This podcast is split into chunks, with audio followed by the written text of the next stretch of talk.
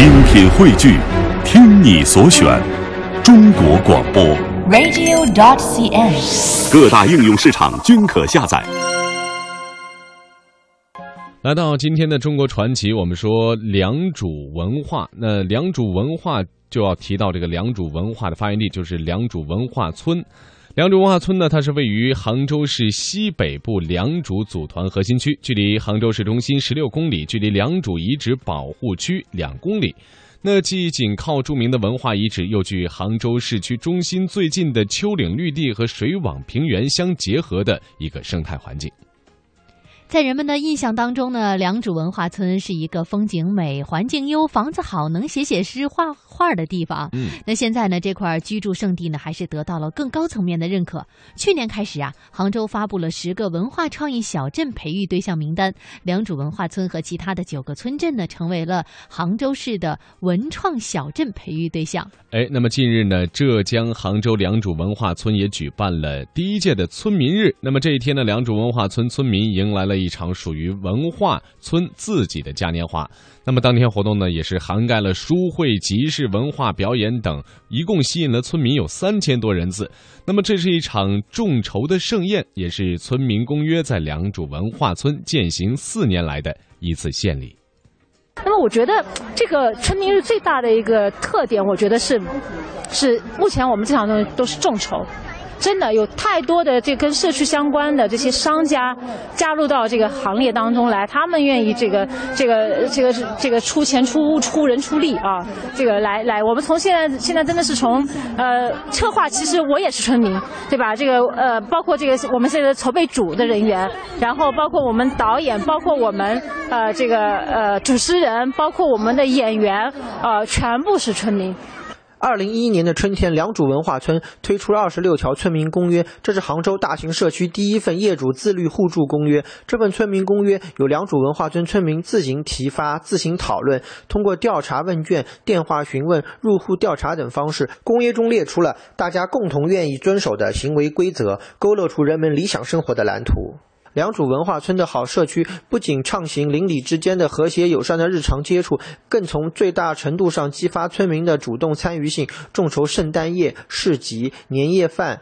自村民公约建立以来，已举办几十场活动，这其中有小到几十人的邻居聚会，也有上千人参加的大型活动。呃，因为都是村民嘛，这边就大家可以互相认识啊。呃，有些东西都是村民手工制作的，就是带出来，呃，可以给大家欣赏。有些就是看的好的可以买回去。哦，我觉得这个社区文化挺感染人的，蛮好的。我们以前是每次过来看看，这次大家来参加一下，然后小孩子也带来锻炼一下，我觉得挺好的。大家也都不是为了赚钱，什么都分享一下，挺好。这些都是刚认识的，然后大家都分享了互相的产品什么的，换一下。我们有隔壁摊的，他们这个，嗯，挺好的，认识很多人。据了解，此次村民日所有的活动内容都是村民以众筹方式完成的，参与者达数千人之多。大家以这样的方式共同庆祝村民公约四周年的生日。据悉，村民日将作为一个固定节日在文化村延续下去，构造理想生活蓝图。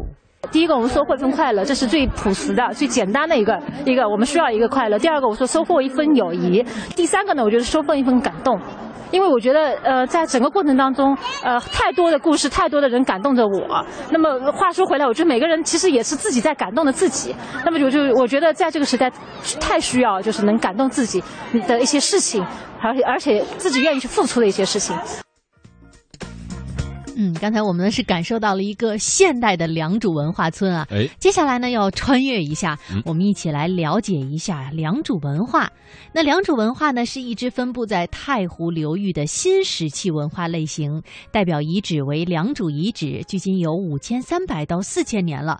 良渚文化遗址呢是位于杭州城北十八公里的余杭区良渚镇，遗址的总面积约三十四平方公里。二零一二年，良渚遗址被列入到到中国世界文化遗产预备名单，二零一六年将会申报世界文化遗产。那么，基于良渚文化的独特内涵以及它在中华文明起源中的重要意义，在一九九二年，良渚文化博物馆破土动工，一九九四年五月二十八日正式对外开放，从此也是承担起了传承发扬良渚文化的光荣使命。嗯，五千年前的良渚文化就这样融入进了现代的生活当中啊！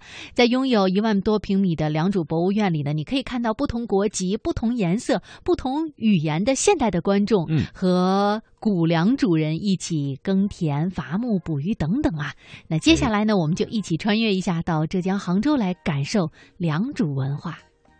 我们现在所在的位置呢是前厅，那么前厅的设计理念是站在杭州看良渚。那么大家看一下我们脚下，我们脚下呢就是现代杭州的一个沙盘模型。顺着这条红颜色的呢叫莫干山路，可以来到位于余杭的呃良渚遗址。那我们大家看一下这个墙，这个墙呢是一个高科技的航拍图，中间这块绿绿的呢就是我们良渚遗址的一个分布情况。那么在这个范围里呢，我们到目前为止已经发现有一百三十多个遗址点。那么我们良渚遗址，它其实是一个大的遗址群。那么在二零零七年的时候呢，我们又在这个遗址的中心区域呢，发现了一座良渚古城。好了，那么大家随我呢就进入时空隧道。这里呢有五排的柱子，一排柱子呢代表一千年。我们走过这五排柱子，那我们也象征着穿越回五千年，看一下，哎，当时我们良渚遗址有些什么。首先呢，我们来看一下这个背景。这个背景呢，后面这一块大大的呢，我们称它为玉琮啊。前面这块呢，我们称它为玉璧。玉琮、玉璧呢，是良渚文化中最具有代表性的两件玉器。它是良渚古人对天圆地方的一种诠释。好了，我们再看一下，这里有四个展柜。展出的是良渚文化时期四种不同材质的器物。第一件呢是石器，这是一件石梨；第二件呢就是玉器，这是一件玉琮。那么这个玉琮大家可以看一下，内圆外方，中间贯通，四个面有非常精美的雕刻纹饰。第三件呢是漆器，那么这件嵌玉器杯呢？它在这个外面呢嵌有一百四十一粒的玉粒。第四件呢是黑陶陶器，这是一件克服黑陶罐，是国家一级文物。那为什么它可以成为国家一级文物呢？第一，在五千年的历史了，还能保持的如此的完整。第二呢，在我们良渚文化时期到目前为止还没有发现有文字，但是大家可以看，在它的肩上有八个刻文符号。那么当时是没有文字哦。那么这个八个刻文符号也可能就是当时良渚古人想记录一下自己的劳动或者打猎的一些场景。好，那接下来呢，从讲解员的口中啊，呃，大家将会听到各种各样的陶器、漆器、玉器等等等等啊。但是呢，听得见摸不着、看不着，呃，可能会有一点抽象的感觉啊。不过没关系。我们呢会告诉您这些玉器背后的故事。哎，那实际上呢，这些遗址里出土的文物啊，就是当代人回跳过去的见证，也正是他们呢打开了神奇的历史之谜。哎，而在讲述良渚的故事之前呢，我们首先啊要来认识一个人，嗯他对于良渚呢有着非同一般的意义。他的名字呢叫施新庚。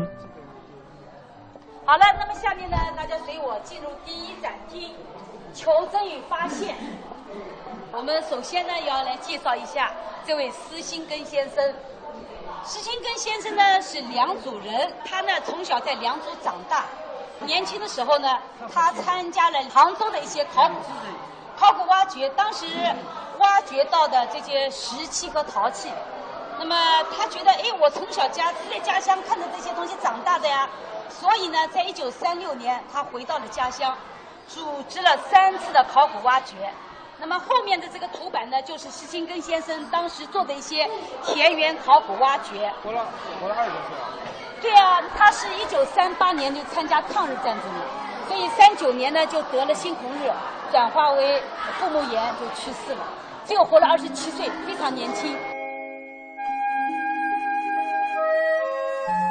施新庚是余杭县良渚镇人，在西湖博物馆工作的他，在家乡余杭良渚一带呢，发掘了良渚棋盘坟，还有巡山周围以及长命桥钟家村等遗址。在调查当中啊，他还获知类似的遗址呢有十多处，都出土了大量的黑陶还有石器。而据此呢，他撰写出版了《良渚杭县第二区黑陶文化遗址初步报告》。而这也是良渚文化研究的发端。可惜的是呢，《良渚》一书在上海复印时，施新庚先生呢迫于生计到瑞安县工作，不久呢是投笔从戎啊，任县抗日自卫队的秘书。在一九三九年的五月呢，因为积劳成疾无力医治，病逝于瑞安医院，葬于瑞安县西山。嗯，那事实上呢，良渚文化遗址自从一九三六年被发现以来啊，已经整整考古发掘了六十九年的时间了。而每一次新的发掘呢，都会伴随着让人惊讶的发现。而正是经过了这一代又一代考古人的发掘，如今的遗址呢，才呈现在了我们的面前。那其中啊，良渚古城的发现，尤其直观地勾勒出了当年人类生存。这个就是立体的一个两组遗址的一个模型。刚才我们进门呢，就是看到一个是俯瞰的一个大致的面积，这里呢是一个立体的。那么在这个约五十平方公里的范围内，白色的遗址点的名称就是我们发现的一百三十多个遗址点。那我们可以很清楚的看到，中间就是我们良渚的古城啊。良渚古人他很精心的给自己造了一个城池。那么中间莫角山就是它的宫殿的遗址，它是宫殿的可能性是最大的，因为它的位置关系啊。还有呢，这个城也是精心设计的，我们可以看一下它的反山王陵是在它的城内的，那个山脚下有个红点，就是瑶山祭坛。我们看到上面的那个山脉呢，我们称它为天目山的余脉啊。那么下面呢，我们可以看到有有一个它地这里的长长的呢，我们称它为唐山长堤。这个长堤呢是良渚古人为自己修的一个防洪堤。目前呢，我们挖掘到已经有十公里长了。防洪？防洪？对对，后面是山脉了，每年都会有水汽下来的。那么在唐山长堤这个地方呢，我们也发现了有非常多的玉器的碎片。那么考古学家也推断，这里呢就是当时良渚的治玉的做法。那么这座古城呢，当时发现的也是一个偶然的发现，造房子就是挖地基，有人就挖到了石头。那挖到一块石头肯定不奇怪的，但是呢，他挖到成片的石头，那么它就是一定有它的价值。经过呃考古学家的。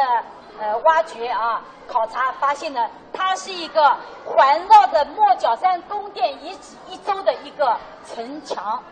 那我们现在呢，东南西北四个城墙的墙基都有挖到，它呢是有两百九十万平方米，多大呢？四个北京故宫这么大。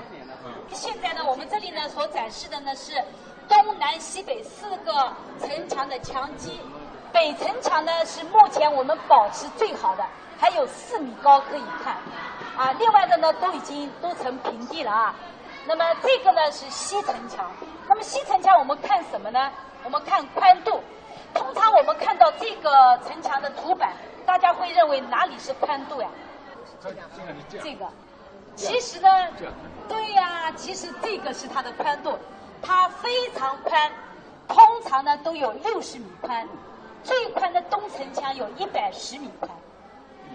那也有人说了，你们怎么他怎么会把这个呃城墙造的那么宽呢？